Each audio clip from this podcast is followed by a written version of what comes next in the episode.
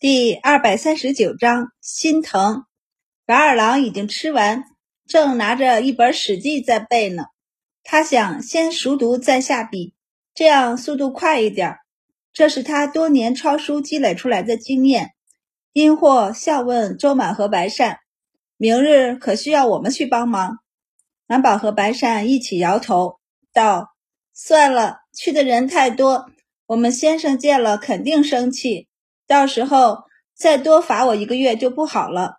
殷霍便点了点头，没有再提这件事儿。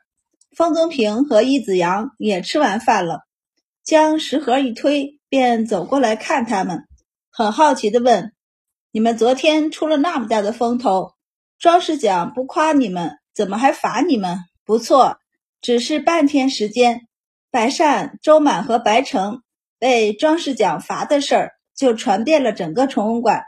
白善没有解释他没被罚，而是默认了下来。见三人不说话，封宗平就摇了摇头道：“就因为你们坐在栏杆上吃东西，庄士奖也太严格了些。”白善道：“我们是不会告诉你缘由的，别打听了。”封宗平滞了一下，他道：“我这是关心你嘛，不是在闲话。别说白善三个。”连一旁的殷霍和刘焕都不相信，也不知道是不是因为他祖父是刑部尚书的原因，他对这些事情特别感兴趣。在宫里的消息灵通的，连赵六郎都比不上。要知道，赵六郎可是皇后的侄子，宫里一大堆亲戚，时不时还能去找他表哥、表弟、表妹们吃吃饭、说说话，消息都没他灵通。一旁的伊子阳笑出声来。拽着方宗平走，行了，快走吧，去休息一会儿，下午还要上课呢。说起上课，满宝想起他下午还得去太医院，要和萧院正谈些太医手的事儿，然后还得去给太后扎针，立即快速的吃起饭来。这一旬剩下的日子里，三人都过得特别充实，基本上没时间玩耍，所以一出宫。满宝就忍不住趴在自家的床上睡懒觉去了。白善和白二郎也一样。等他们醒来，便闻到空气中飘着的肉香味儿。他们循着味儿找到西医院的厨房，就见小钱氏正在码粉蒸肉，眼前已经码了有几十碗了。满宝惊讶地张大嘴巴，问小钱氏：“大嫂，我们家发大财了吗？怎么做了这么多蒸肉？”小钱氏笑道：“这不是给家里吃的，家里吃的在锅里蒸着呢。我蒸的不多，只蒸了十碗，我们三家分一分就完了。那这些，这是要拿到饭馆里去的。”他笑道：“先前你们给各家送了蒸肉去，后来一直有人来打听，加上六郎也说好吃，所以饭馆那边就上了这道菜。本来是六郎自己做的。”我偶尔过去帮帮忙，但客人们说吃了味道不太一样，所以我干脆就接过这一件事儿，专门给他们调好料，回头他们拿到饭馆里蒸上就好。满宝看着木板上排着的碗，惊讶地问：“一天能卖这么多呀？”方氏从外面端了一碗磨好的花椒粉进来，闻言笑道：“那可不止，这还是饭馆里定了数的。”一天就卖五十碗，多了就没有了。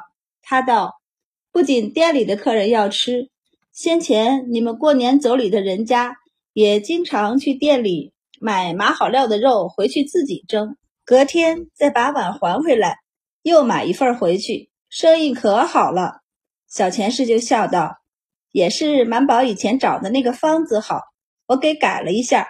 爹说那个方子不能随便告诉别人。”以后要传家的方式不说话了，心中暗道：传家恐怕是不行的。他们也都跟着学了，但也就老六做出来的蒸肉味道相近了一点儿。他们做的吗？明明是一样的料，他们有什么办法呢？白善很好奇地问：“都有人来买生料了？可多了，唐大人家、殷公子家、郑大掌柜家。”还有萧院正、刘太一家都有人去。方氏笑道：“本来生意是在饭馆那边做的，肉也该在那边调料，但要做这么多肉，台子不够。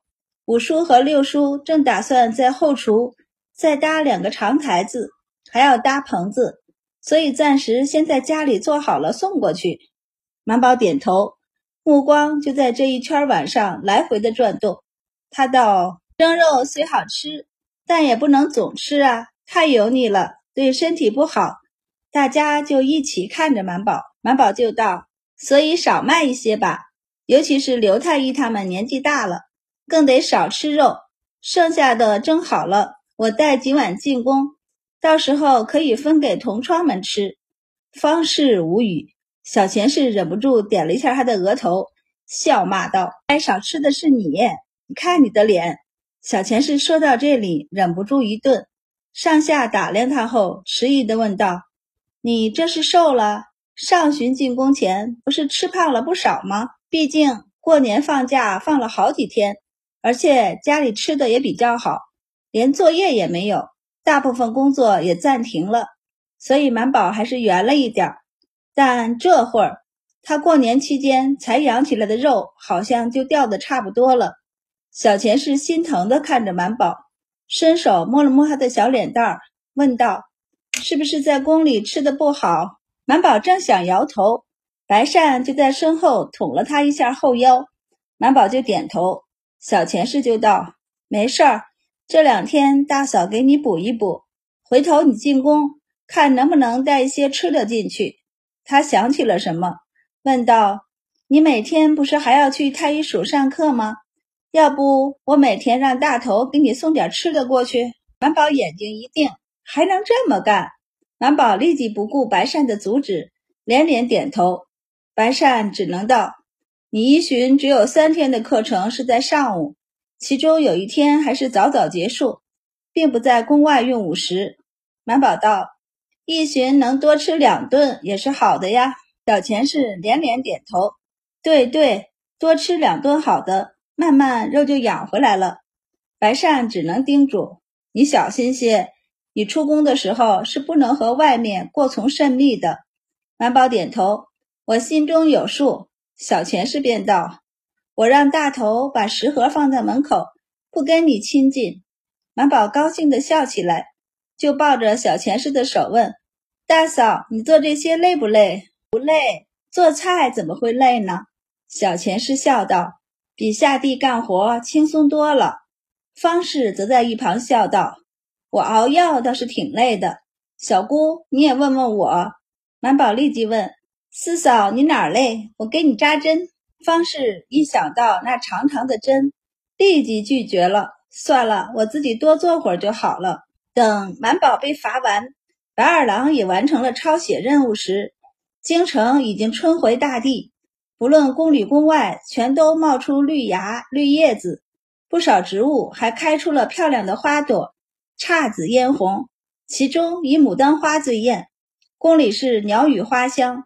宫中的花匠将一盆盆已经盛开或者正要盛开的牡丹花拿到园子里摆放，除了盆栽的，还有种在花坛中一簇又一簇的牡丹花也都开放了。满宝看着都喜欢。明达和常玉摘了好多花送他，知道他喜欢自己种植花草，在剪花时还特意将底下的花枝一并剪了。牡丹花种，满宝收录过。但明达和常玉送他，他便收了，将花和枝分离，再将枝剪成两段，他直接挂在论坛上与人交换。花草这类东西不能吃，不能喝，而大部分世界并没有未来世界那样奇怪的基因境况，所以很少会有人和它交换。也就偶尔他上传的备注写着是牡丹名种时，倒是会有人心动。但因为他挂的是枝条，想要培育出花来，最好也得两年时间，所以很少有人愿意花费东西交换。便是有交换的，也是很廉价的东西。比如有个系统的宿主负责收集的是各种文物，他就拿了一双筷子换取满宝的一对枝条。满宝本是好奇能被系统收录的筷子是什么样的，所以才同意交换。结果一到手上，他就呆了。这不就是普通的竹筷子吗？满宝还不信邪的拿去给白善看。白善看了一眼后问：“你还从宫外带筷子进宫了？”满宝无语。他回去后就把筷子丢在科科的空间里不管了。论坛上其他世界的人没多大兴趣，最后还是科科他们世界的人出积分和他兑换了。地博士也买了好几条枝条。满宝见状，主动联系他。地博士，您还研究牡丹花吗？地博士道：“缺钱，所以想要培育几种基因比较稳定的牡丹花赚钱。”他漏了一些口风道：“我们研究室。”最近从百科馆那里接了一个大单子，对方出高价让我们研究可遗传的优种稻种。我看了一下他们提交的原始稻种及其基因，发现和你那个世界的稻种基因一样。你们世界的牡丹花基因很稳定，我想培育一下，既可以赚钱，又可以研究一下相关基因，说不定会有共同之处，也可以开拓一下思路。满宝一听，立即就知道他接的是他的单子，精神一振，问道：“那你现在研究到哪一步了？”地博士回道：“这才刚开始呢。不过我们有培育基地，一年可以种三季水稻。现在送来的原始种子已经抽穗，过不了多久就能拿到第一代的试验数据。”他问道：“我记得你对可遗传的优良稻种很感兴趣。”所以我想问一下，我培育出来的你要不要？满宝无语，这可让他怎么回答呢？要吧，这个单子就是莫老师和百科馆代他下的单子，回头百科馆会免费将结果给他。不要吧，他又实在感兴趣，很想实时从地博士这里知道研究进度，而且他帖子现在还在论坛顶上挂着呢，说不要也太假了。或许是见周满恢复的速度比之前慢了许多，地博士就发来一条消息，打趣的问道：“要考虑这么久，那个让百科馆委托我培育可遗传优良稻种的人，不会就是你吧？”满宝才同时发出了一条信息：“贵吗？”